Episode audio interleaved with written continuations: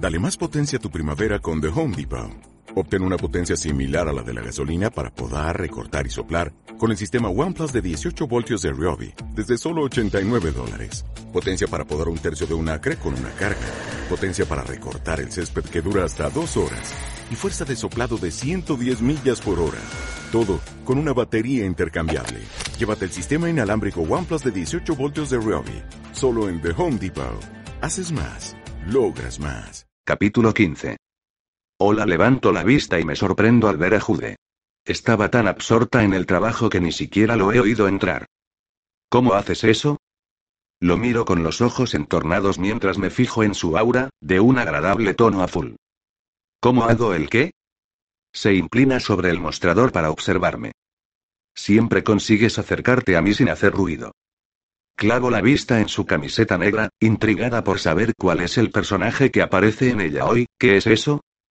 Lo señalo con un gesto. Jude cierra los ojos, levanta las manos por delante e intenta unir los dedos índices con los pulgares, pero no tarda mucho en rendirse y empieza a entonar. Oom. El sonido asciende desde su diafragma. Me mira de reojo antes de añadir. Es el sonido de la existencia, el sonido del universo. Arrugo la nariz. No tengo ni la menor idea de a dónde quiere ir a parar. El universo está compuesto de energía vibrante, palpitante, ¿no es así? Asiento con la cabeza. Eso me han dicho. Vale, pues se cree que Om es el sonido de esa energía, de esa vasta energía cósmica. ¿Nunca lo habías oído? ¿No practicas la meditación? Me encojo de hombros. Antes solía meditar y purificar mi aura.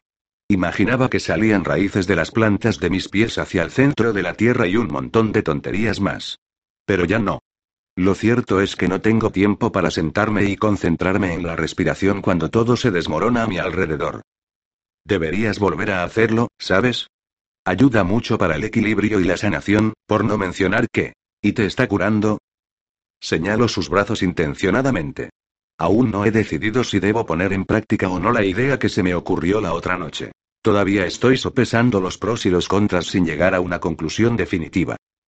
Tengo visita con el médico más tarde, así que pronto lo averiguaré.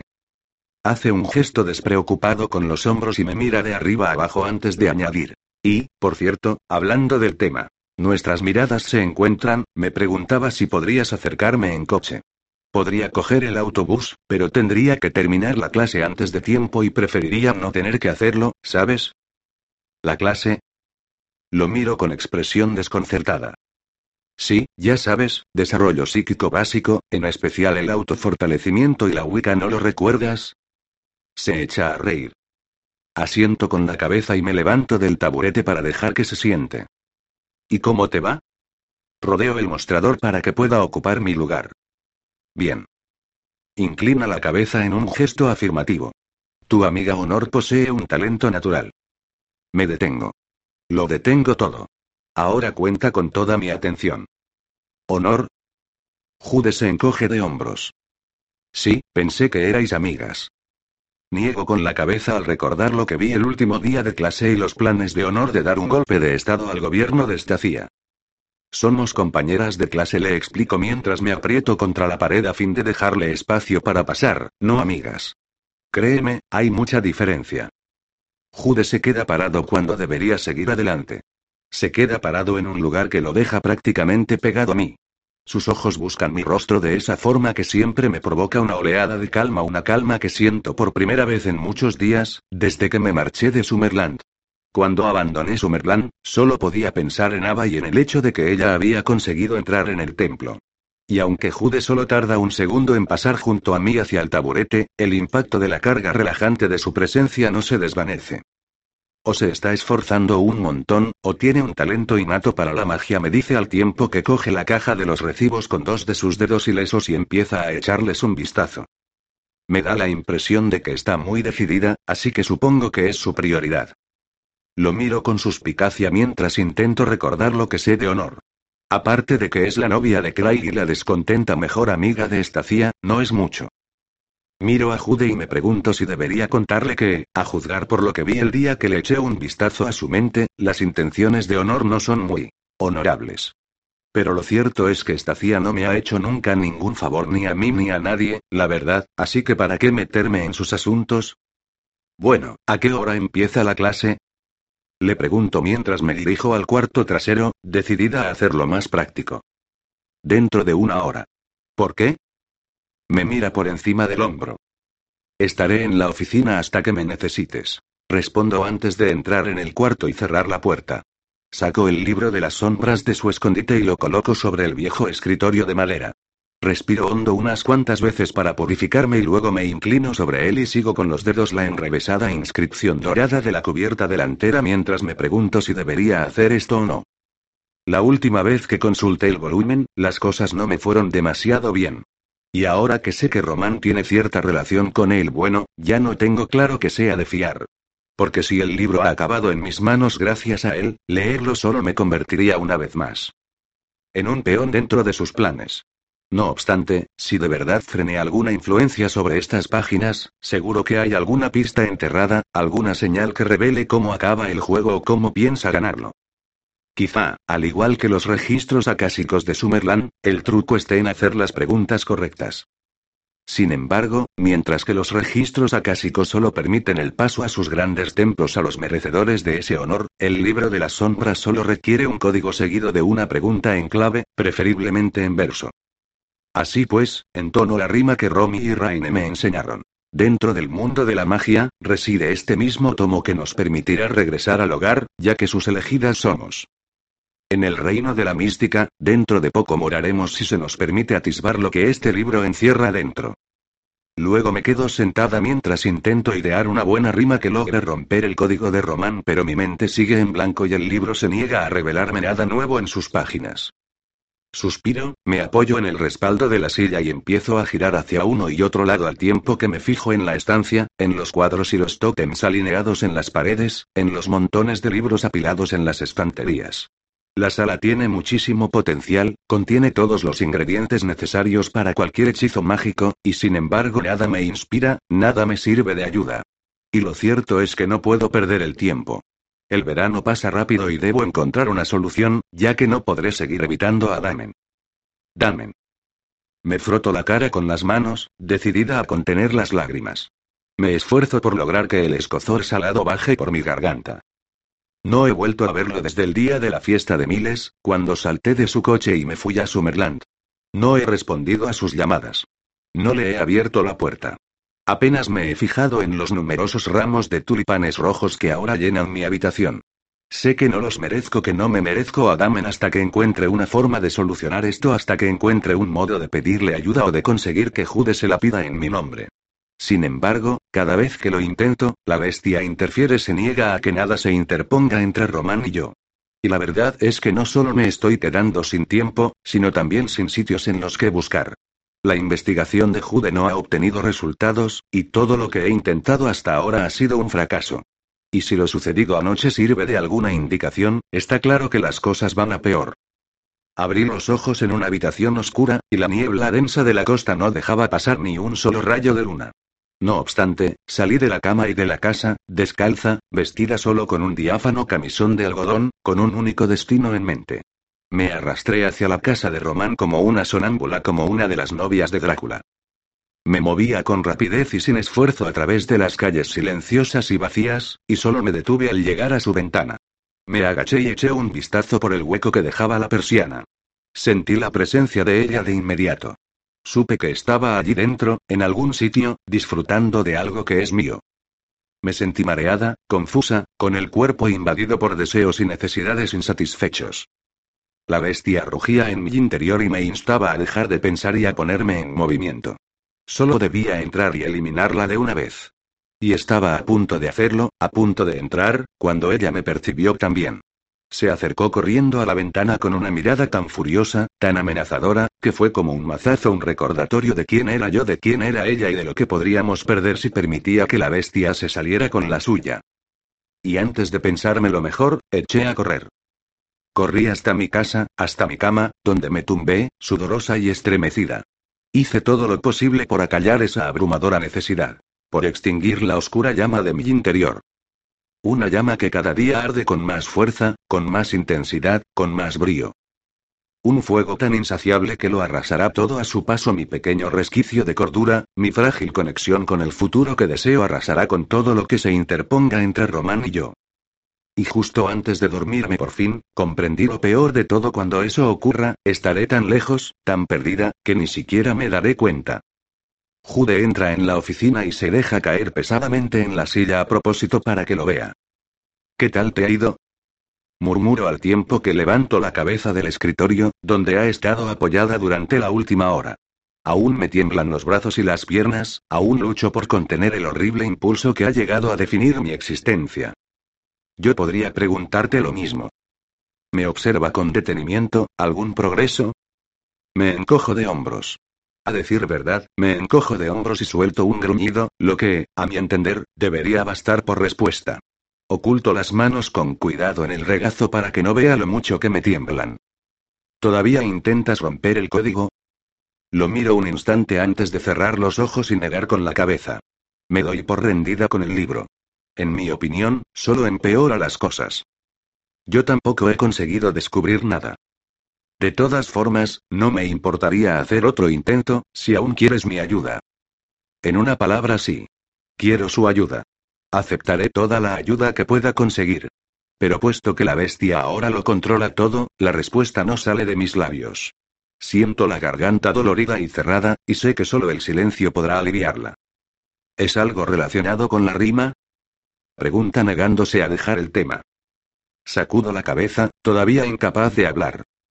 Sin embargo, Jude se limita a encogerse de hombros y sin dejarse intimidar por mis negativas a cooperar. Aunque está mal que lo diga, se me dan bastante bien los encantamientos y también el rap, ya puestos quieres escuchar unas estrofas. Cierro los ojos, deseando que siga adelante. Sabia decisión. Sonríe, ajeno a lo que estoy pasando.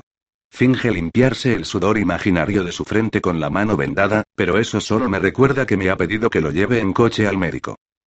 Me pongo en pie con la esperanza de que haga lo propio, pero sigue sentado, mirándome con tal intensidad que no puedo evitar preguntarle con voz ronca.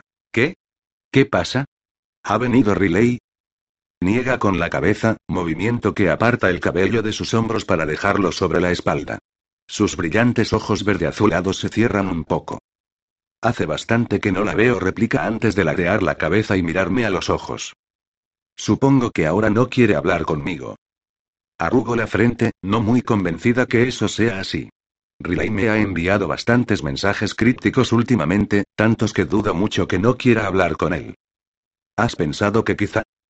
Me quedo callada porque no quiero parecer ridícula, pero al final decido que da igual. Ya he hecho muchas veces el ridículo delante de Jude, así que ¿qué importa una vez más? ¿Has pensado que quizá no sea que no quiere avanzar, sino que no puede? Jude me mira y está a punto de decir algo, pero levanto el dedo índice para acallarlo.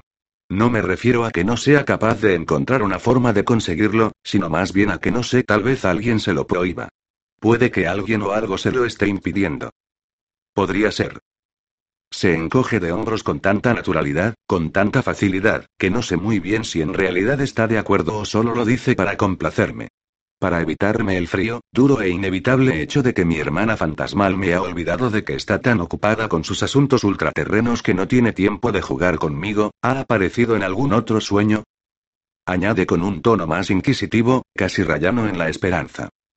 No digo sin la menor vacilación. No quiero pensar en ese otro sueño perturbador que tuve cuando Damen estaba atrapado tras el cristal y Riley permanecía al otro lado, instándome a no apartar la mirada. ¿Quieres que intente contactar con ella ahora mismo? Jude me mira con la cabeza ladeada. Niego con un gesto y dejo escapar un suspiro. Por supuesto que me gustaría contactar con ella. Me encantaría. ¿Quién no querría recibir una visita de su adorable y valiente hermanita muerta? Sin embargo, teniendo en cuenta el estado en el que me encuentro, no puedo hacerlo. Aún en el caso de que ella pudiera ayudarme de algún modo, algo que dudo mucho, no podría soportar que me viera así. No quiero que sepa lo que he hecho y en qué me he convertido. Yo no estoy de humor para eso ahora le digo después de aclararme la garganta. Jude se reclina en la silla, apoya el pie sobre la rodilla y sigue mirándome a los ojos. ¿Qué es lo que tramas exactamente? Pregunta con el ceño fruncido, como si de verdad estuviera preocupado. Parece que lo único que haces estos días es trabajar. Baja el pie al suelo y se inclina hacia mí. Apoya el brazo vendado sobre el escritorio antes de añadir. ¿Te das cuenta de que estamos en verano? Verano en Laguna Beach. La mayoría de la gente sueña con disfrutar de una oportunidad como esta, pero tú ni siquiera la aprecias. Créeme, si no estuviera vendado hasta arriba, saldría a surfear y a disfrutar de todo mi tiempo libre. Además, y corrígeme si me equivoco, no es tu primer verano aquí. Respiro hondo al recordar que el verano pasado me pilló herida, hospitalizada, convertida en una reciente huérfana cargada de nuevos poderes psíquicos que no era capaz de soportar, creyendo, ingenua de mí, que las cosas no podían ir a peor. Apenas puedo creer que haya pasado solo un año desde que mi vida cambió tanto. Puedo apañármelas con la tienda. Demonios, hasta puedo ir solo al médico que más da que llegue tarde. Pero, te lo ruego, hazte un favor y descansa un poco. Hay todo un mundo fuera esperando a que lo explores. Pasas demasiado tiempo encerrada, y eso no es sano.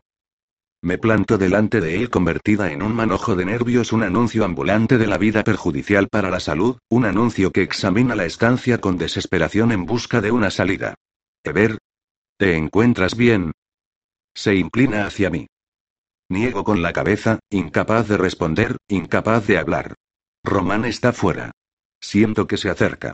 Acaba de salir de su tienda y pasea por las calles, cada vez más cerca de mí. Y sé que solo es cuestión de tiempo, quizá de un minuto o dos como máximo, que la antigua yo desaparezca y sucumba al monstruo de mi interior. Me aferró al borde del escritorio con tanta fuerza que se me ponen los nudillos blancos. Intento calmarme, horrorizada ante la idea de que alguien pueda verme así. Necesito salir antes de que sea demasiado tarde. Rodeo el escritorio en un abrir y cerrar de ojos hasta situarme al lado de Jude. Aprieto con fuerza el yeso que le rodea su brazo antes de decirle. Si quieres que te lleve, tenemos que irnos ya no puedo esperar. Jude se pone en pie con cierta dificultad y me mira con expresión preocupada. No te ofendas, Ever, pero no sé si subirme a un coche contigo. Pareces un poco desquiciada, por decirlo con suavidad. Se frota los labios y sacude la cabeza mientras sus ojos verde mar se clavan en los míos en un vano intento de conexión. No puede hacerlo porque estoy perdida, ahogada, casi desaparecida. En serio, creo que deberías salir fuera, tomar aire fresco y respirar hondo unas cuantas veces. Te asombraría el efecto beneficioso que puede tener. Y por bien que suene lo que dice, por buenas que sean sus intenciones, sé que se equivoca. Fuera es el último sitio donde debo estar. Ahí es donde está Román, que se acerca más cada segundo que pasa. Además, no me refería a salir fuera cuando dije que deberíamos irnos. Y aunque no me he parado a pensarlo bien, aunque en realidad no he sopesado la lista de pros y contras desde que se me ocurrió esa idea hace unos días, no hay tiempo que perder. Nos vamos, los dos, porque sin importar lo que ocurra allí, quedarse aquí sería sin duda mucho peor. Con el corazón en vilo, el pulso frenético y Román cada vez más cerca agarro el brazo de Jude con más fuerza. Tengo la esperanza de que esto, al menos, me salga bien, a pesar de que todo lo demás ha fracasado. Espero poder llegar al único lugar en el que todavía puedo seguir siendo yo misma. Cuando me fijo en que su expresión desprende alarma y perplejidad, comprendo que si no lo hago rápido, será demasiado tarde para mí. Demasiado tarde para todos nosotros. Estaré con Román. La magia oscura ganará la partida. Sé que parece una locura, le digo con voz trémula y vacilante, pero necesito que cierres los ojos e imagines un portal resplandeciente de luz dorada justo delante de ti. Concéntrate con todas tus fuerzas y no hagas preguntas. Confía en mí. Capítulo 16. Atravesamos el portal juntos y aterrizamos sobre la maravillosa y tupida hierba antes de ponernos en pie. Y lo primero que hago es girarme hacia Jude y señalar sus brazos. Mira. Exclamo. Jude baja la mirada y abre los ojos como platos al contemplar sus brazos desnudos. Luego me observa aturdido. ¿En tus estudios metafísicos no has oído mencionar nunca un lugar llamado Summerland? Sonrío mientras relajo los hombros y la cara. Todo en mí se relaja, libre del monstruo que mora en mi interior aunque sea por poco tiempo. Jude mira a su alrededor y entorna los párpados para contemplar, a través de la neblina resplandeciente, los árboles trémulos, con las ramas combadas por el peso de sus jugosos frutos maduros, las enormes flores de pétalos palpitantes y las rápidas aguas del arroyo irisado que pasa a nuestro lado. ¿Es esto? Pregunta con un gesto de asombro, ¿existe de verdad? Asiento. Cualquier tipo de reparo ante la idea de traerlo aquí desaparece de repente. El hecho de que fuera una equivocación traer a Ava no significa que vaya a ocurrir lo mismo con Jude. Son personas muy diferentes. Él es muy diferente. Está mucho más evolucionado de lo que Ava lo estará jamás. ¿Que por qué te he traído aquí? Me echo a reír al leer la pregunta de su mente que aún no ha pronunciado. Le envío la respuesta por vía telepática para curarte, por supuesto aunque procuro ocultar la otra razón, mucho más apremiante, que es poder curarme a mí misma. Los pensamientos son energía, añado al ver su expresión desconcertada. Puedes percibirlos, oírlos, incluso crear algo con ellos. Pero si prefieres ir al hospital, no me cuesta nada volver a crear el portal. Jude está a punto de hablar cuando en el último momento cambia de opinión y decide comunicarse con el pensamiento. Al principio cierra los ojos para concentrarse, pero pronto se da cuenta de que es muy fácil, así que me mira y deja que las palabras fluyan directamente hasta mi mente. No puedo creer que hayas tardado tanto en traerme aquí, no puedo creer que me hayas dejado sufrir así. Suelto una carcajada y asiento con la cabeza. Sé que la mejor forma de compensárselo es mostrarle todas las cosas que se pueden hacer en este lugar. Cierra los ojos, le pido, y él obedece sin rechistar. Confía tanto en mí que no puedo evitar ruborizarme. Ahora piensa en algo que desees cualquier cosa. Pero asegúrate de que lo quieres de verdad, porque en un instante será tuyo preparado. Apenas he acabado de hablar cuando me encuentro sentada en una playa de arenas rosadas, observando cómo mi amigo avanza en un océano formado por las aguas azules más hermosas para surfear en una serie de olas perfectas.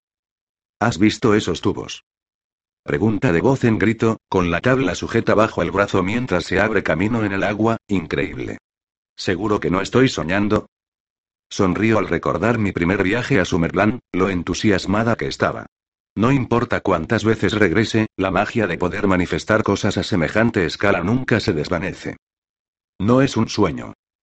Me echo a reír al ver los regueros de agua salada que los mechones de cabello dejan sobre su pecho y sobre la cinturilla del bañador negro y gris de cadera baja. De pronto me siento abrumada por esa calma lánguida que me proporciona su proximidad, y me apresuro a apartar la mirada. Créeme, es mucho mejor que un sueño, le digo al acordarme de que, últimamente, la mayoría de mis sueños se transforman en pesadillas. Bueno, ¿y ahora qué? Deja la tabla en la arena y me mira. Me encojo de hombros. Es tu momento, así que depende de ti. Cualquier cosa que elijas me parecerá bien. Intento parecer alentadora y agradable, pero lo cierto es que cuanto más tiempo esté aquí, más tiempo durará mi excusa para evitar el plano terrestre, donde me aguardan todos mis problemas. Jude respira hondo, cierra los ojos y hace desaparecer la tabla y la playa para sustituirlas por el circuito de Indianápolis. Recorre la pista a una velocidad infernal mientras yo voy sentada tras él, animándolo a seguir. Y justo cuando estoy segura de que no podré soportar otra monótona vuelta, convierte el escenario en una encantadora cafetería del puerto de Sydney, con magníficas vistas sobre el puente, el agua y el palacio de la ópera. Alza su vaso hacia el mío y dice, me parece que no te gusta mucho Indianápolis. Doy un sorbo al refresco y hago una mueca al comprobar lo dulce que está, acostumbrada como estoy al toque amargo del elixir.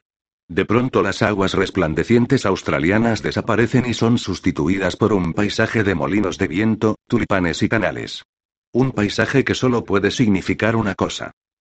Ámsterdam. La palabra retumba en mi garganta y me recuerda el pasado que compartimos, cuando él era Bastián de Col y yo su musa. Y no puedo evitar preguntarme si él también lo percibe. Como si ahora que estamos aquí, esos antiguos recuerdos pudieran volver a su lugar de algún modo, aunque a mí no me ocurrió eso. Alza los hombros en un gesto despreocupado, sorprendido por mi reacción. Nunca he estado allí, asegura. Pensé que sería una buena idea, pero si prefieres ir a algún otro sitio. Y antes de que pueda negarme, antes de que tenga oportunidad de decirle que puede disfrutar de esa fantasía durante el tiempo que desee, me encuentro sentada en una góndola veneciana, ataviada con un elaborado vestido de colores pastel, con un collar de piedras preciosas en el cuello. Estoy apoyada sobre un montón de almohadones de terciopelo rojo mientras contemplo los magníficos edificios que flanquean nuestra ruta, aunque miro a Jude de reojo de vez en cuando. Ahora lleva pantalones negros, una camiseta a rayas y uno de los tradicionales sombreros de paja venecianos. Nos impulsa con la pértiga a través de las aguas calmadas del canal. Oye, esto se te da muy bien. Me echo a reír, decidida a olvidar mi locura holandesa de un rato antes y a disfrutar del momento. Cierro los ojos para añadir un ligero toque de brisa a una brisa que hace volar su sombrero hasta el agua. Es algo muy natural, dice mientras hace aparecer un nuevo sombrero sobre su cabeza. Seguro que fui un tipo de esos en una vida anterior, uno de esos que dejó un asunto pendiente sin resolver. Deja de remar y se apoya sobre la pértiga. Quiero decir que, si en realidad nacemos para corregir los errores del pasado y avanzar hacia el verdadero conocimiento, es posible que hace mucho tiempo llevara a una hermosa chica como tú y me distrajera tanto con su belleza y su encanto que hiciera volcar la embarcación y acabara en naufragio. ¿Y quién se ahogó? Pregunto con voz cortante, mucho más seria de lo que pretendía. Yo. Suspira con aire dramático, pero sonríe al añadir. ¿Quién si no? La doncella, por lo visto, fue rescatada por un apuesto hombre moreno y alto que tenía un barco más grande. Y después de subirla a bordo a toda prisa, de abrigarla y secarla, probablemente la resucitó con un perfecto boca de boca, y luego le regaló no solo su atención, sino también una serie de obsequios, cada uno más impresionante que el anterior, hasta que ella por fin dejó de hacerse de rogar y accedió a casarse con él. Y ya sabes cómo termina el cuento, ¿verdad? Niego con la cabeza. Tengo un nudo en la garganta que me imposibilita hablar. Soy consciente de lo que pasa por su cabeza, sé que ha creado un inofensivo cuento de hadas, pero no logro quitarme de encima la impresión de que este cuento en particular se acerca mucho más a la verdad de lo que él se cree. Bueno, ambos disfrutan de una vida larga, lujosa e increíblemente feliz hasta que mueren de viejos y se reencarnan para poder disfrutar del placer de encontrarse el uno al otro y repetirlo todo de nuevo. ¿Y qué pasa con el gondolero? ¿Qué le ocurre a él? ¿Qué te ocurre a ti? Pregunto, aunque en realidad no sé si quiero oírlo. Estoy segura de que recibe alguna recompensa por reunir a dos almas gemelas, ¿o no? Se encoge de hombros, aparta la mirada y empieza a remar una vez más. El gondolero está condenado a repetir la misma escena patética una y otra vez, a desear siempre lo que está destinado a otro. El mismo guion, aunque en diferentes lugares y épocas. La historia de mi vida o de mis vidas, mejor dicho. Y aunque se echa a reír, no me invita a unirme a él. Se trata de una risa solitaria y poco contagiosa, demasiado cargada de certidumbre como para dejar espacio al humor. Su pequeña historia se acerca tanto a la verdad de nuestra relación que ni siquiera soy capaz de mediar palabra. Lo recorro con la mirada mientras me pregunto si debería contárselo, si debería hablarle de mí, de nosotros. ¿Pero de qué serviría? Tal vez Damen tuviera razón al decir que no estamos creados para recordar nuestras vidas pasadas, que la vida no debe ser como un libro abierto. Todos tenemos nuestro propio karma, nuestros propios obstáculos que superar, y, al parecer, me guste o no, puede que yo sea uno de los obstáculos de Jude. Me aclaro la garganta, dispuesta a acabar con esto y a abordar la tercera razón por la que estamos aquí. Esa que en realidad no se me ha ocurrido hasta ahora. Con la esperanza de que nos beneficie a los dos y de que no sea otro de mis horribles errores, le digo. ¿Qué te parece si nos marchamos de aquí? Hay algo que quiero que veas. ¿Un lugar mejor que este? Saca la pértiga del agua y señala los alrededores con ella. Asiento con la cabeza y cierro los ojos un instante para hacernos regresar al enorme prado fragante, donde Jude recupera su ropa normal, sus vaqueros desgastados, la camiseta con el símbolo de Om y las chanclas y yo abandono el vestido encorsetado para recobrar los pantalones cortos, la camiseta de tirantes y las sandalias. Lo conduzco a lo largo del arroyo hasta el camino. Luego seguimos el callejón hasta el bulevar, donde se encuentran los grandes templos del conocimiento. Me giro hacia él y le digo, tengo que hacerte una confesión. Me mira y alza la ceja partida en un gesto expectante. Yo no te he traído aquí solo para curarte. Se detiene y me observa de una forma que hace que yo también deje de andar. Respiro hondo, a sabiendas de que esta es mi oportunidad, que estoy en el único lugar donde podré decírselo. Yergo los hombros, alzo la barbilla y continúo. En realidad necesito que hagas algo por mí. Está bien. Me mira con suspicacia, paciente, a la espera de que lo suelte de una vez. Verás. Empiezo a girar la pulsera con forma de herradura una y otra vez, incapaz de mirarlo a los ojos. Bueno, últimamente, a magia de la que te hablé el hechizo ha ido a peor. Cuando estoy aquí todo va bien, pero en el plano terrestre estoy hundida. Es como una enfermedad. No me quito a Román de la cabeza y, por si no uno has notado, mi aspecto externo empieza a reflejar mi estado interno. Estoy perdiendo peso, no puedo dormir, sin que pueda evitarlo en el plano terrestre, tengo una pinta horrible. Sin embargo, cada vez que intento contárselo a Damen o pedirle ayuda el hechizo se hace con el control. Es como si la magia negra o la bestia, como he llegado a considerarla, no me dejara hablar. No quiere que nada se interponga entre Román y yo. Pero aquí, en Summerland, no puede detenerme. Es el único lugar donde puedo volver a ser yo misma. Y, bueno, pensé que si te traía aquí, quizá tú pudieras. ¿Por qué no traes aquí a Damen y ya está? No lo entiendo. La a la cabeza para observarme. Porque no quiere venir. Suspiro y bajo la mirada. Sabe que algo no va bien, que me ocurre alguna cosa, pero cree que se debe a que me he vuelto adicta a este lugar o algo por el estilo. De cualquier forma, no quiere venir conmigo, y puesto que no puedo contarle la verdad, se mantiene en sus trece. Y por eso. Bueno, digamos que hace bastante tiempo que no lo veo. Trago saliva con fuerza y me estremezco al notar el tono roto de mi voz. Vale, ¿y qué puedo hacer yo? Me mira concentrado, ¿quieres enviarme de vuelta al plano terrestre para que pueda contárselo a Damen? No respondo, y alzo los hombros antes de añadir. O al menos, todavía no. Primero quiero llevarte a un sitio y ver si puedes entrar. Ojalá pueda hacerlo. Quiero que solicites ayuda en mi nombre, que encuentres una solución a mi problema. Sé que parece una locura, pero créeme si te digo que lo único que tienes que hacer es desear la respuesta para que ésta aparezca.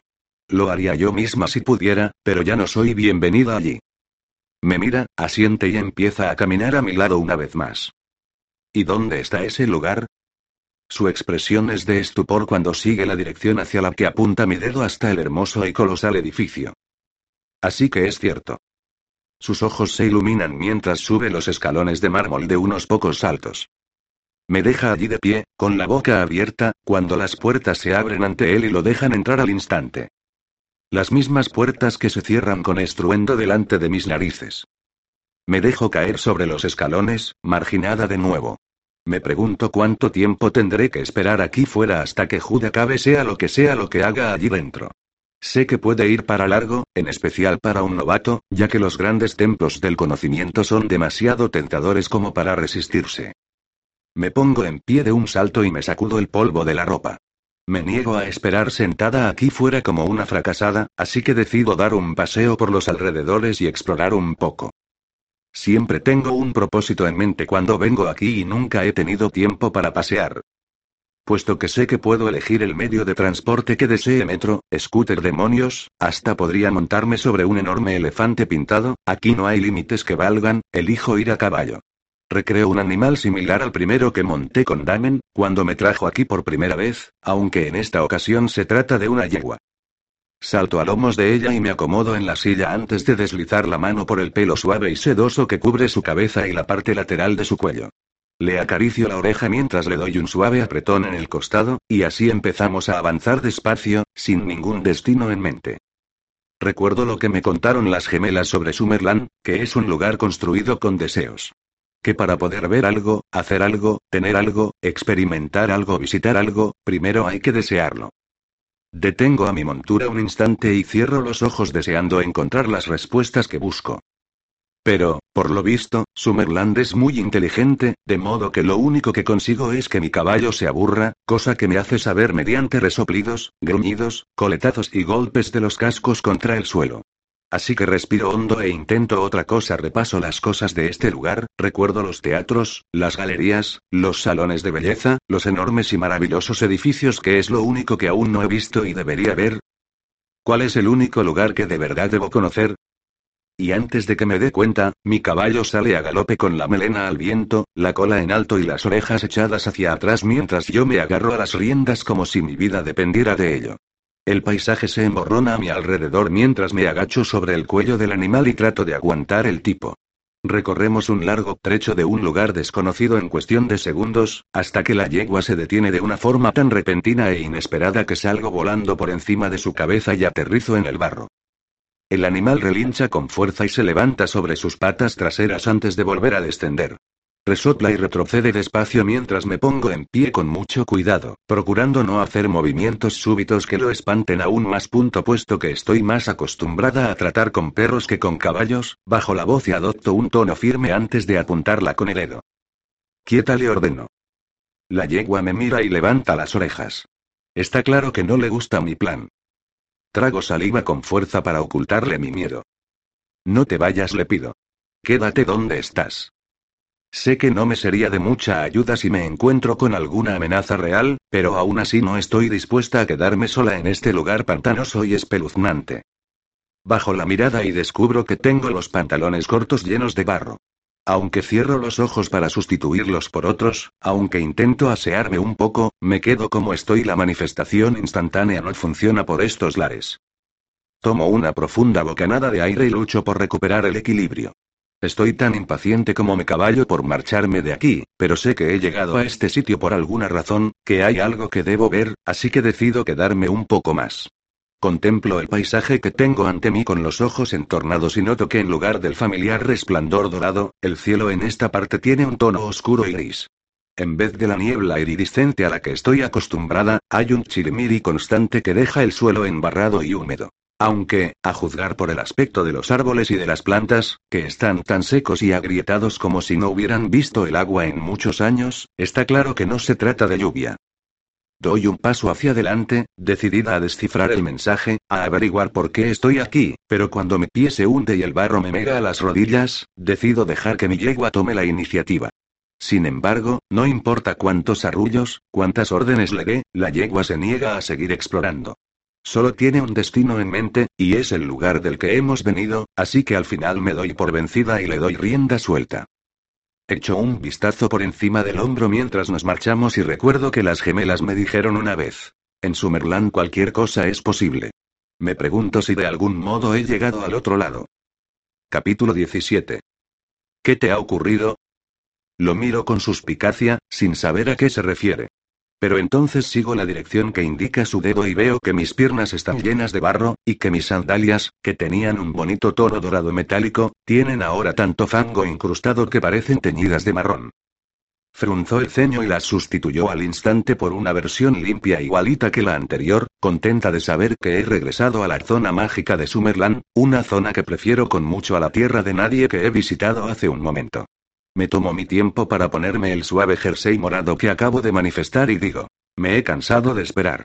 No sabía cuánto tiempo tardarías, así que he decidido, bueno, explorar un poco. Me encojo de hombros como si careciera de importancia, como si fuera uno de esos paseos rutinarios por los jardines cuando lo cierto es que esa lluvia extraña e incesante, esos árboles secos y la determinación de mi yegua a salir de allí eran cualquier cosa menos eso. Sin embargo, Jude ya tiene bastante que asimilar sin el aporte extra de mi confusa incursión en territorio desconocido, y estoy impaciente por descubrir qué ha visto. Pero lo importante no es qué me ha ocurrido a mí, sino lo que te ha ocurrido a ti. Lo observo de arriba abajo, desde su cabello castaño dorado hasta las suelas de goma de sus chanclas, y caigo en la cuenta de que, aunque su aspecto es casi el mismo que cuando lo he dejado, algo en su interior ha cambiado de un modo palpable y definitivo. Hay algo distinto en su energía, en su comportamiento. Por un lado, parece más liviano, más brillante, lleno de confianza, y por otro, se muestra bastante nervioso para acabar de visitar una de las más increíbles maravillas del universo. Bueno, ha sido interesante. Asiente con la cabeza y me mira a los ojos durante un instante antes de apartar la vista. No puedo creer que piense dejarme así.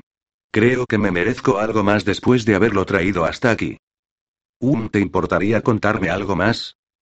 Arqueo una ceja, ¿por qué ha sido interesante, exactamente? ¿Qué has visto? ¿Qué has oído? ¿Qué has descubierto? ¿Qué has hecho desde que entraste hasta que saliste? ¿Has obtenido las respuestas que necesitaba? Sé que si no desembucha pronto, me colaré en su cabeza. Para ver por mí misma lo que no quiere contarme. Jude respira hondo y se gira, alejándose unos cuantos pasos antes de enfrentarse por fin a mi mirada. No estoy seguro de querer contártelo todavía, tengo muchas cosas que asimilar y aún debo encontrarle sentido a todo. Es un poco complicado. Lo miro con recelo, decidida a comprobarlo por mí misma. Hay muy pocos secretos en Summerland, en especial para un novato como él que no tiene ni idea de cómo funciona todo, pero cuando me topo con un sólido muro de ladrillos, sé muy bien dónde ha estado. En los registros acásicos. Recuerdo lo que Romy me dijo una vez. No todos los pensamientos se pueden leer, tan solo aquellos que tenemos permitido ver. Sea lo que sea lo que ves en los registros acásicos, solo te pertenece a ti, y puedes hacer lo que quieras con ello. En torno a los párpados. Mi necesidad de saber es mayor que nunca, así que me acerco a él, y cuando voy a presionarlo un poco más noto el hormigueo cálido que me provoca su presencia. Me giro y descubro que Damen desciende por las escaleras de mármol, hasta que se detiene hasta que todo se detiene y nuestras miradas se cruzan. Y estoy a punto de llamarlo, de decirle que se acerque, a sabiendas de que es mi única oportunidad de explicarle todo, cuando veo lo que él ve a Jude y a mí juntos, disfrutando de un viajecito a Summerland, el lugar especial que solo él y yo compartimos. Y antes de que pueda hacer o decir nada desaparece, como si nunca hubiera estado aquí. Pero sí que ha estado. Todavía se percibe su energía. Puedo sentirla sobre todos los poros de mi piel. Y me basta con echar un vistazo a Jude para confirmarlo. Sus ojos se han abierto como platos, sus labios se han separado. Estira el brazo hacia mí en un intento por consolarme, pero me aparto con rapidez. Me asquea que Damen haya podido creer que no quiero ni imaginar lo que debe de haber pensado. Deberías irte, le digo con voz tensa y crispada, de espaldas a él. Solo tienes que cerrar los ojos, crear el portal y marcharte. Por favor. Ever. Dice. Intenta alcanzarme de nuevo, pero ya me he trasladado a otro lugar. Capítulo 18 Hecho a andar. Camino tanto que no tengo ni idea de hasta dónde he llegado. Camino hasta que estoy segura de que Damen ya no puede verme. Camino con la determinación de dejar atrás mis problemas, pero no llego muy lejos, y al final entiendo ese viejo refrán escrito en la taza de mi profesor de octavo curso. Donde quiera que vayas allí estarás. No se pueden dejar atrás los problemas. No se puede correr lo bastante rápido como para sortearlos. Este es mi viaje, y no hay forma de huir de él. Y aunque Summerland proporciona un dulce y espléndido alivio, el efecto solo es temporal. Da igual cuánto tiempo pase aquí, porque tengo la certeza de que las cosas darán un giro de 180 grados en cuanto regrese al plano terrestre. Sigo deambulando mientras intento decidir si prefiero ir al cine a ver alguna película antigua o dirigirme a París para dar un largo paseo junto al Sena, o hacer una excursión rápida a las ruinas de Machu Picchu, o recorrer el Coliseo romano. Cuando, de repente, me topo con un puñado de casitas. Hay algo en ellas que me hace detenerme. El aspecto exterior es sencillo, modesto. Tablillas de madera, ventanas pequeñas y tejados triangulares, pero aunque parecen no tener nada de especial, hay una en particular que me llama la atención, que resplandece de un modo que me atrae hacia el estrecho sendero de barro que conduce hasta la puerta. No tengo ni idea de por qué estoy aquí, pero me cuesta decidir si debo entrar o no. No las he visto por aquí desde hace semanas. Me giro y descubro a un anciano junto al sendero, ataviado con una camisa blanca, un suéter negro y unos pantalones del mismo color. Hay unos cuantos mechones grises a ambos lados de su brillante calva, y se apoya sobre un bastón de talla elaborada que parece más una prueba de su amor por la artesanía que una verdadera necesidad física. Lo miro con los ojos entornados, sin saber muy bien qué decir. Ni siquiera sé por qué estoy aquí, y mucho menos a quiénes se refiere. A las dos niñas las morenas. Gemelas, creo que eran. Apenas podía distinguirlas. Aunque la doña las tenía caladas. La maja a esa le gustaba el chocolate, y mucho. Ríe entre dientes al recordarlo. Y la otra, la callada y testaruda, prefería las palomitas. Nunca se cansaba de ellas. Pero solo quería las que se hacen en el horno, no las que se manifiestan al instante. Asiente con la cabeza y me mira. Me observa con atención, pero no parece asombrarle en absoluto la ropa moderna que llevo puesta. La doña las consentía demasiado, la verdad. Sentía lástima por ellas, y también le preocupaban un poco, diría yo. Luego, después de todo, se marcharon sin decirme nu. Sacude la cabeza de nuevo, aunque esta vez no se ríe ni sonríe. Se limita a mirarme con expresión desconcertada, como si yo pudiera ayudarle a encontrarle algún sentido al asunto. Trago saliva con fuerza y paseo la mirada entre la puerta y el anciano. Tengo el pulso y el corazón acelerados.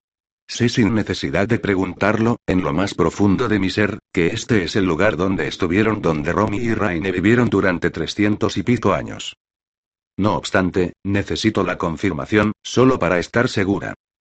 ¿Se se refiere usted a las gemelas? Me da vueltas la cabeza mientras contemplo la sencilla casita familiar, una réplica exacta de la que atisbé en la visión el primer día que las encontré agazapadas en casa de Ava, cuando agarré a Romy del brazo y contemplé la historia de su vida en su cabeza en una sucesión apresurada de imágenes su casa, su tía, los juicios contra las brujas de Salem de los que la mujer estaba decidida a escapar y todo eso conducía hasta este lugar. Romy y Raine. El hombre asiente con la cabeza. Sus mejillas tan rojas, la nariz bulbosa y la mirada afable parecen las de un personaje, la réplica viviente del anciano inglés por excelencia que regresa a casa después de tomarse un trago en la taberna. Pero no parpadea ni se desvanece. Permanece justo delante de mí con la misma sonrisa amistosa en la cara, así que sé que es real. Puede que esté vivo o muerto, de eso no puedo estar segura, pero es sin duda positiva y definitivamente real. Es a ellas a quienes busca, ¿no es así? Hago un gesto afirmativo con la cabeza, aunque no estoy segura. ¿Las buscaba a ellas? Por eso estoy aquí. Le echo un vistazo al hombre, y al ver la expresión desconcertada con la que me observa, no puedo contener una risita nerviosa. Me aclaro la garganta e intento recomponerme un poco antes de hablar. Siento enterarme de que no están aquí, esperaba poder verlas.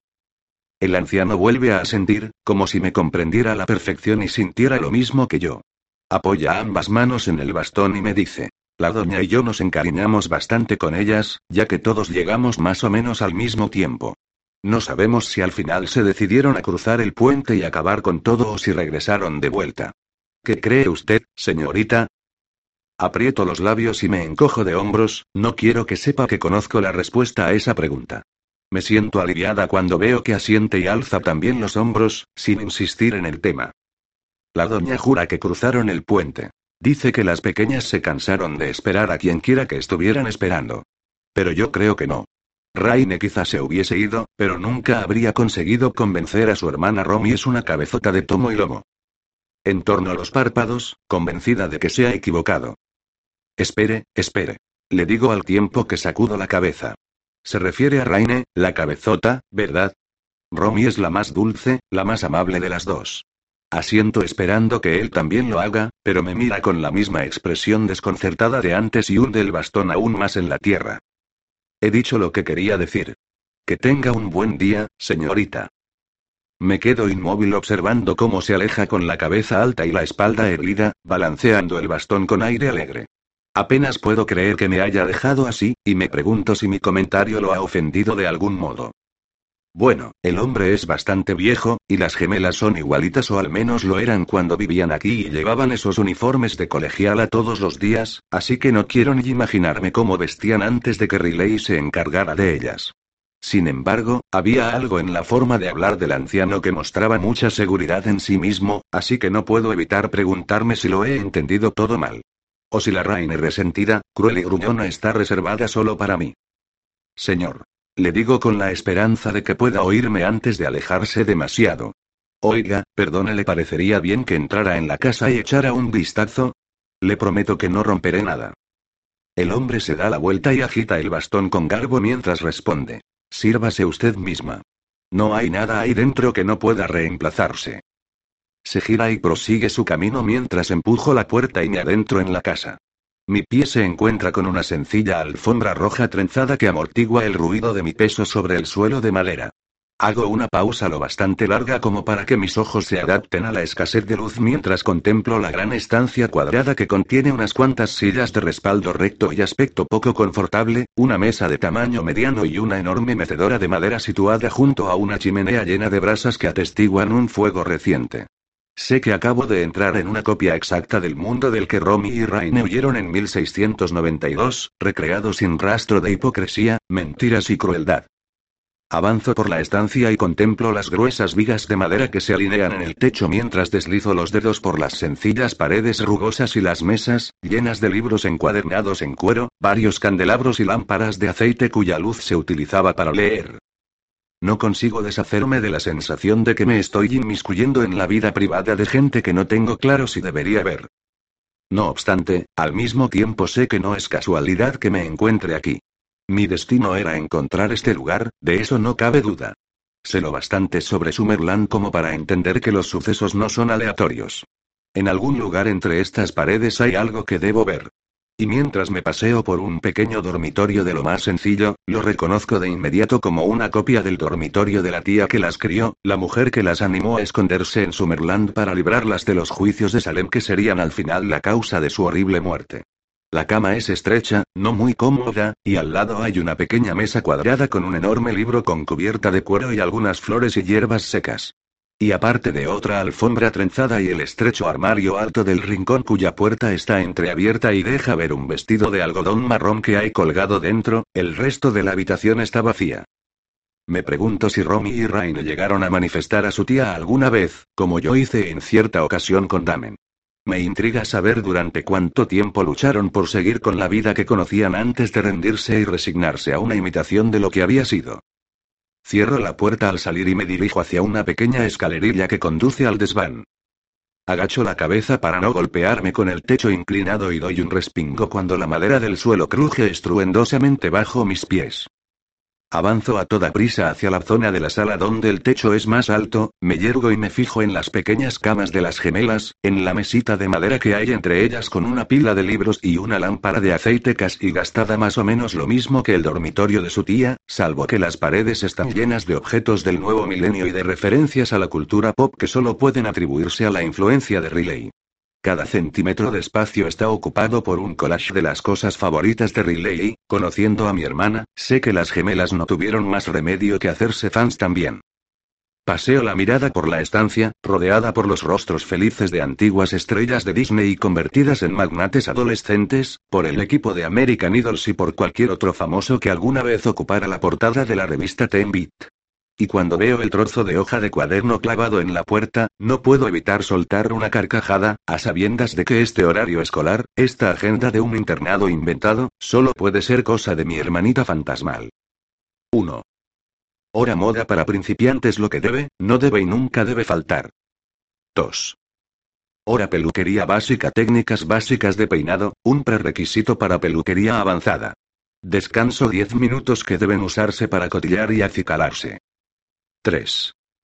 Hora introducción a las celebridades. ¿Quién está bueno, quién no, y quién no es en absoluto lo que la gente cree que es? 4. Hora popularidad un curso intensivo sobre cómo conseguirla y mantenerla sin perder tu personalidad en el intento. Almuerzo 30 minutos que deben utilizarse para cotillar, acicalarse y comer, si es necesario hacerlo. 5. Hora besos y maquillaje todo lo que siempre has querido saber y temías preguntar sobre el brillo de labios. 6. Hora introducción a los besos que es asqueroso, que es repugnante y que es lo que hace que un chico se emocione. Una lista completa con todas las obsesiones de Riley, aunque estoy segura de que la última no llegó a experimentarla nunca. Y justo cuando estoy a punto de marcharme, segura de que ya no hay nada más que ver, diviso un hermoso marco enjollado colocado en lo alto de la cómoda y me pongo de puntillas para cogerlo.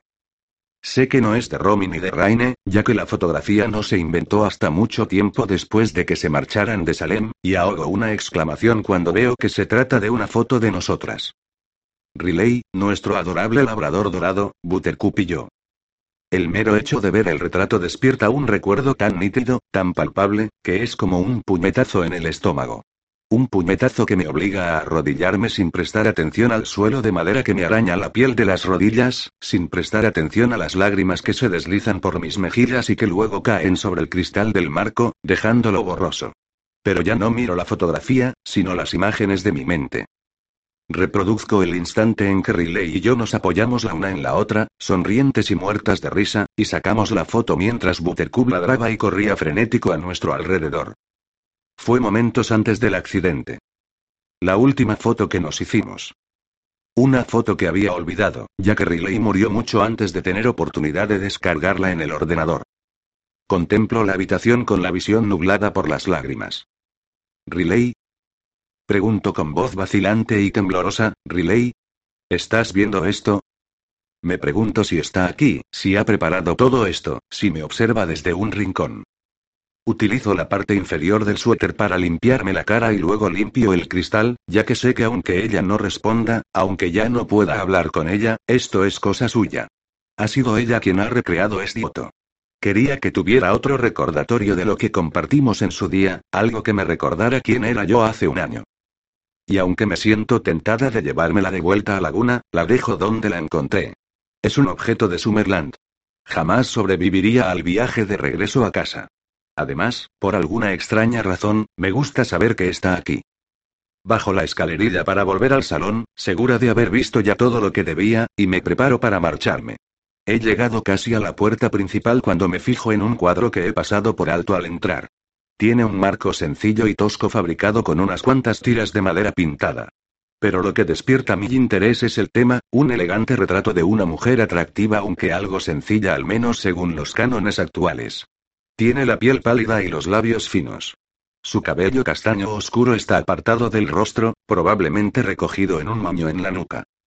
Sin embargo, a pesar de la seriedad de su pose y de la dureza de su expresión, hay un brillo alegre en sus ojos, como si solo estuviera fingiendo ser la mujer dura y estricta propia de su época, como si posara de esa forma por bien del decoro, a pesar de que en su interior ardía un fuego que poca gente habría imaginado. Y cuanto más miro esos ojos más segura estoy. Aunque intento convencerme de lo contrario, convencerme de que no es posible bajo ninguna circunstancia ese resquemor subliminal que me ha estado reconcomiendo, encendiéndose y apagándose durante las últimas semanas, se manifiesta ahora ante mí de una forma tan clara y desconcertante que no puede ser ignorado. Mi exclamación ahogada resuena en la estancia, pero es una exclamación que solo oigo yo mientras huyo por la puerta y regreso al plano terrestre. Estoy impaciente por alejarme del rostro que flota delante de mí, por alejarme de un pasado que acaba de completar el círculo una vez más. Capítulo 19. Ni siquiera me paro a pensar ni un segundo en ello. Me limito a crear el portal, aterrizo de vuelta en el plano terrestre y me dirijo a casa de Damen. No obstante, cuando llego a la puerta de la verja, me lo pienso mejor. Las gemelas estarán allí. Las gemelas siempre están allí. Y esto es algo de lo que sin duda no debemos hablar en su presencia. Sin embargo, las puertas de la verja ya están en movimiento y Sheila me indica alegremente que pase, así que avanzo y conduzco hacia el parque. Aparco el coche en el arcén y me acerco a los columpios. Me siento en uno de ellos y me impulso hacia adelante con tanta fuerza que me pregunto si daré una vuelta de campana. Pero no. Solo me balanceo hacia adelante y hacia atrás, disfrutando del viento en las mejillas mientras vuelo cada vez más alto, y del ligero vuelco en el estómago cuando bajo a toda velocidad. Cierro los ojos y llamo a Damen para que se reúna conmigo utilizando los pocos poderes de los que aún dispongo antes de que el monstruo despierte y comience con su pasatiempo favorito. Sabotearme. No han pasado siquiera diez segundos cuando aparece delante de mí. El ambiente ha cambiado, se ha visto encendido por su presencia, y su mirada me provoca un delicioso hormigueo cálido en la piel. Y cuando abro los ojos para enfrentarme a su mirada es como la primera vez que nos vimos en el aparcamiento del instituto, un instante mágico y hechizante de entrega absoluta. El sol a sus espaldas lo envuelve con su resplandor de tonos naranjas, rojos y dorados, como si emanara de él. Me aferró a este momento durante el máximo tiempo posible porque soy consciente de que solo es cuestión de tiempo que se apague, que mis sentimientos por él vuelvan a entumecerse. Damen se sienta en el columpio de al lado, se impulsa y alcanza de inmediato mi ritmo. Ambos nos balanceamos con deleite hacia lo alto antes de caer en picado de nuevo en una clara analogía de nuestra relación durante los últimos 400 años. Sin embargo, cuando me mira con expresión expectante, sé que lo decepcionaré cuando sepa que estoy aquí por los motivos que él piensa. Tomo una honda bocanada de aire y empiezo a hablar a pesar del nudo que me cierra la garganta. Escucha. Me giro hacia él. Sé que las cosas están un poco tensas. Hago una pausa, consciente de que no estoy describiendo muy bien la situación, pero continúe de todas llenas. Bueno, cuando te marchaste, me topé con algo tan extraordinario que volví de inmediato para contártelo. Y si podemos dejar todo lo demás a un lado, al menos por el momento, creo que te interesará escuchar esto. Damen ladea la cabeza y me observa con una mirada tan intensa, tan penetrante y profunda, que las palabras se me quedan atascadas en la garganta.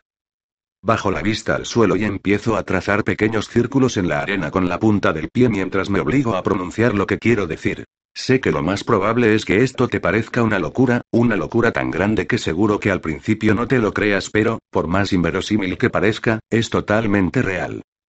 Lo he visto con mis propios ojos. Me quedo callada un instante, lo miro de reojo y veo que asiente con un gesto paciente. Me pregunto por qué estoy tan nerviosa cuando él es la única persona que conozco que puede entenderlo. Carraspeo un poco y empiezo de nuevo. Bueno, ya sabes que siempre me has dicho que los ojos son la ventana del alma y el espejo del pasado, y todo eso. ¿Verdad? Y que es posible reconocer a alguien de tus vidas anteriores con solo mirarlo a los ojos, ¿no es así? Hace un gesto afirmativo con la cabeza, un gesto lento, reservado, como si dispusiera de todo el tiempo del mundo para averiguar a dónde quiero ir a parar. De cualquier forma, lo que quiero decir es que, respiro hondo. Espero que no piense que estoy más loca de lo que se imaginaba, Ava es la tía de Romy y de Raine. La frase sale de mi boca a tal velocidad que el conjunto parece una sola palabra muy larga. Pero Damen sigue tal y como estaba, tan calmado y relajado como antes. ¿Recuerdas que te conté que tuve una visión en la que contemplé la vida de las chicas y vi a su tía? Bueno, pues por absurdo que parezca, esa tía es ahora Ava. Murió durante los juicios de Salem y ha regresado a la vida encarnada en Ava. Me encojo de hombros, ya que no sé muy bien cómo puede asimilarse algo así. Los labios de Damen se curvan un poco al tiempo que su mirada se ilumina. Detiene el balanceo de su columpio y me dice, lo sé. Lo miro con los ojos entornados, convencida de no haberlo escuchado bien. Se acerca a mí hasta que nuestras rodillas están a punto de tocarse y me mira a los ojos antes de hablar de nuevo.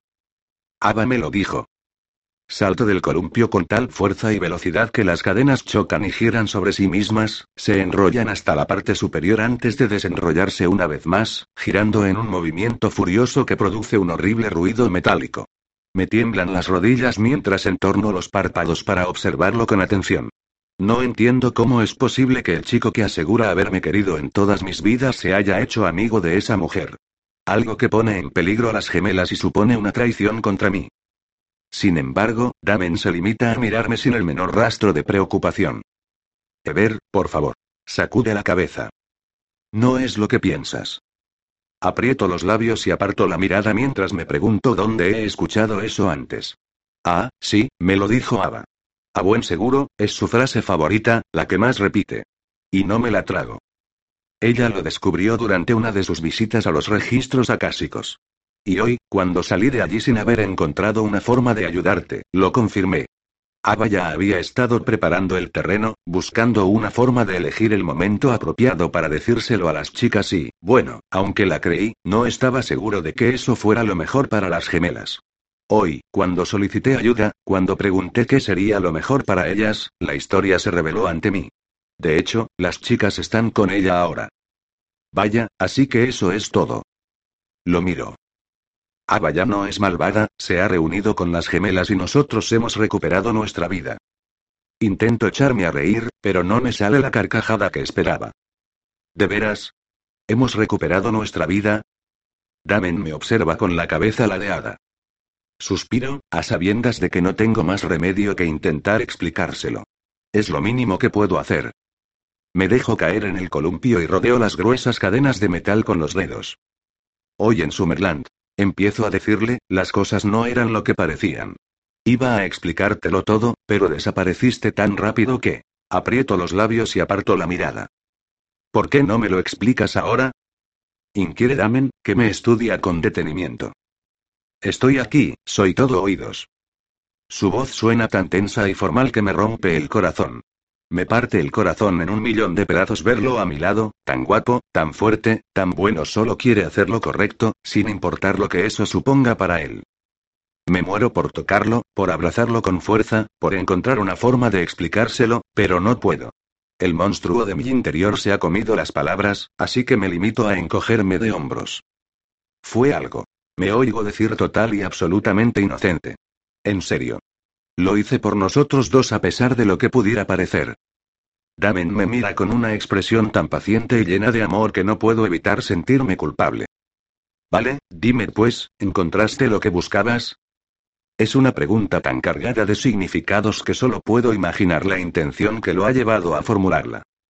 Guardo silencio un instante e intento no encogerme ante su oscura mirada indagadora. Me sudan las palmas de las manos cuando respondo. Sabes lo mal que me siento por haberlo atacado y así que pensé que si lo llevaba a Summerland, tal vez se curara ahí. ¿Y? Inquiere con una voz que refleja la paciencia acumulada a lo largo de sus 600 años. No me extrañaría que al final se hartara de ser tan tolerante, tan sufrido, en especial conmigo. ¿Y? Intento decirlo, intento contarle lo que me ocurre, pero no puedo. La bestia está despierta, la magia oscura empieza a tomar el control, y yo apenas logro resistir. Sacudo la cabeza y empiezo a retorcer con nerviosismo los falsos botones de care que se alinean en la parte delantera del suéter. Y nada. En serio, eso es todo. Solo esperaba que se curara, y al parecer eso hizo. Damen me evalúa con expresión tranquila, serena, como si lo entendiera a la perfección. Y lo cierto es que lo entiende. Entiende mucho más de lo que dicen mis torpes palabras. Lo entiende todo demasiado bien. Bueno, puesto que ya estábamos allí, supuse que podía enseñarle el lugar, y en el instante en que vio el templo entró como una exhalación y el resto, como suele decirse, es historia. Lo miro a los ojos. Una ironía que ninguno de los dos pasamos por alto. ¿Y entraste con él en el templo? Sus ojos se convierten en dos rendijas que me miran como si ya conocieran la respuesta, como si supiera que ya no soy bienvenida allí y quisiera oírmelo decir de todas llenas. Quiere una confesión completa, escuchar de mis labios lo siniestra y retorcida que me he vuelto. Respiro hondo y me aparto el pelo de la cara. No, yo solo. Hago una pausa mientras me pregunto si debería hablarle de mi viaje a caballo en tierra de nadie, pero decido no hacerlo, ya que es posible que lo que vi fuera más un reflejo de mi estado interior que del lugar en sí. Yo esto me di un paseo por los alrededores mientras esperaba. Me encojo de hombros. Estaba bastante aburrida y pensé en marcharme, pero quería asegurarme de que Jude encontraba el camino de vuelta a casa, así que me di un paseo. Asiento con demasiada vehemencia, de una forma que no resulta nada convincente. Intercambiamos una mirada larga y dolorosa. Los dos sabemos que estoy mintiendo que acabo de hacer quizá la peor actuación de mi vida. Y por alguna extraña razón desconocida, Damen me responde con un encogimiento de hombros tan indiferente, que me siento decepcionada. El pequeño resquicio de cordura que aún conservo desea que él encuentre una manera de convencerme para que hable, para acabar de una vez con todo esto. Sin embargo, Damen se limita a mirarme hasta que me giro un poco y le digo. Me alegra saber que aún vas a Summerland solo, a pesar de que te niegas a ir allí conmigo. Sé que no se merece un comentario como ese, pero no puedo contenerme. Damen agarra mi columpio y me acerca a él. Tiene la mandíbula tensa, y sus dedos aferran con fuerza las cadenas mientras empieza a hablar con los dientes apretados. Ever, no fui allí por mí sino por ti. Trago saliva. Deseo apartar la mirada, pero soy incapaz de hacerlo. Mis ojos están atados a los suyos. Intenté encontrar una forma de llegar hasta ti de ayudarte. Últimamente estás muy distante, no pareces la misma, y hace días que no pasamos tiempo juntos. Está bastante claro que haces lo posible por evitarme. Ya nunca quieres estar conmigo, al menos en el plano terrestre. Eso no es verdad. Las palabras son demasiado estridentes y vacilantes como para que resulten creíbles, pero sigo adelante de todas llenas. Puede que no te hayas dado cuenta, pero últimamente trabajo mucho. Hasta ahora, mi verano ha consistido en colocar estanterías de libros, llevar registros y tirar las cartas bajo el nombre artístico de Avalon. De modo que sí, es posible que quiera pasar mi tiempo libre disfrutando de una escapada tan malo es eso, Aprieto los labios y lo miro a los ojos, a sabiendas de que la mayor parte de lo que he dicho es cierto y preguntándome si él resaltará las partes que no lo son. Sin embargo, Damen se limita a sacudir la cabeza, sin dejarse engañar. Y ahora que Jude está mejor, ahora que ya lo has curado con un viaje a Summerland, me pregunto qué excusa buscarás la próxima vez. Contengo el aliento y aparto la vista, atónita al escuchar esa réplica. La verdad es que no sé qué decirle, no sé qué pasará a continuación. Le doy una patada a una piedrecilla con la punta del pie, incapaz de confesar, demasiado agotada y abatida para inventarme nada más. ¿Sabes? Antes eras tan alegre y feliz aquí en el plano terrestre como en Summerland. Trago saliva y agacho la cabeza. Apenas puedo creer lo que oigo cuando continúa y dice. Se lo de la hechicería, Ever. Su voz es casi un susurro, aunque las palabras reverberan como un grito. Sé que se te ha escapado de las manos. Y me encantaría que me permitieras ayudarte. Me pongo rígida. Todo mi cuerpo se agarrota y mi corazón empieza a golpear con violencia la parte interior del pecho. Conozco las señales del nerviosismo, las mentiras, la pérdida de peso, el aspecto desmejorado. Eres una adicta, Ever. Te has enganchado al lado oscuro de la magia. Jude nunca debería haberte metido en eso. Sacude la cabeza sin apartar la mirada de mí. Pero cuanto antes lo admitas, antes podré ayudarte. No se trata de... Me esfuerzo por continuar, pero las palabras no quieren salir. El monstruo está al mando y su único objetivo es mantenernos separados, ¿no fue por eso por lo que visitaste los grandes templos del conocimiento? ¿Para poder ayudarme?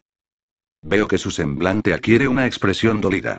Pero eso no basta ni de lejos para detener a la bestia. Este tren acaba de salir de la estación, y aún tiene un largo trayecto por delante. Dime, pues, ¿qué viste? ¿Qué compartieron contigo los todopoderosos registros acásicos? Nada contesta con voz agotada y derrotada. No descubrí nada.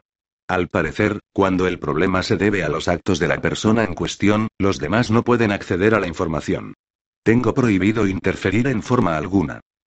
Se encoge de hombros. Es parte del viaje, supongo. Aún así, hay una cosa muy clara, Ever. El jueves pasado por la noche, Román mencionó un hechizo y desde que Jude te dio ese libro nada ha vuelto a ser igual ni tú ni nuestra relación. Todo ha cambiado. Me mira a la espera de una confirmación que no va a llegar, que no puede llegar. Vosotros dos compartís una historia muy larga y complicada y es evidente que él aún no ha acabado contigo. Tengo la sensación de que ese chico se está interponiendo entre nosotros, de que la magia se está interponiendo entre nosotros. Y te aseguro una cosa, Ever te destruirá si no tienes cuidado. Ya lo he visto antes. Busco su rostro con la mirada, a sabiendas de que intenta enviarme un mensaje de algún tipo. Pero ese extraño rumrumeo de mi interior, ese fuego oscuro, arde con fuerza, y debilita tanto mis poderes que ya no puedo acceder a los pensamientos de Damen, a su energía, al calor y el hormigueo no puedo percibir nada. Se acerca a mí, me agarra por los hombros y me mira a los ojos con intensidad, con determinación. Está decidido a enfrentarse a esto de una vez por todas. Sin embargo, aunque es mi mayor deseo, no puedo permitir que lo haga. No puedo permitir que me vea así. La repugnancia que atisbará en mis ojos no procede de mí, sino de la bestia que llevo dentro, pero él no notará la diferencia. Y aunque me mata tener que hacerlo, aunque solo conseguiré demostrar que tiene razón, que en realidad estoy fuera de control, sacudo la cabeza y me alejo hasta el arcén donde he aparcado el coche. Lo siento, Damen, pero te equivocas, le digo por encima del hombro. Te equivocas por completo. Solo estoy agotada, exhausta por el trabajo, ya te lo he dicho. Y si te sientes con ánimos de darme un respiro bueno, ya sabes dónde encontrarme.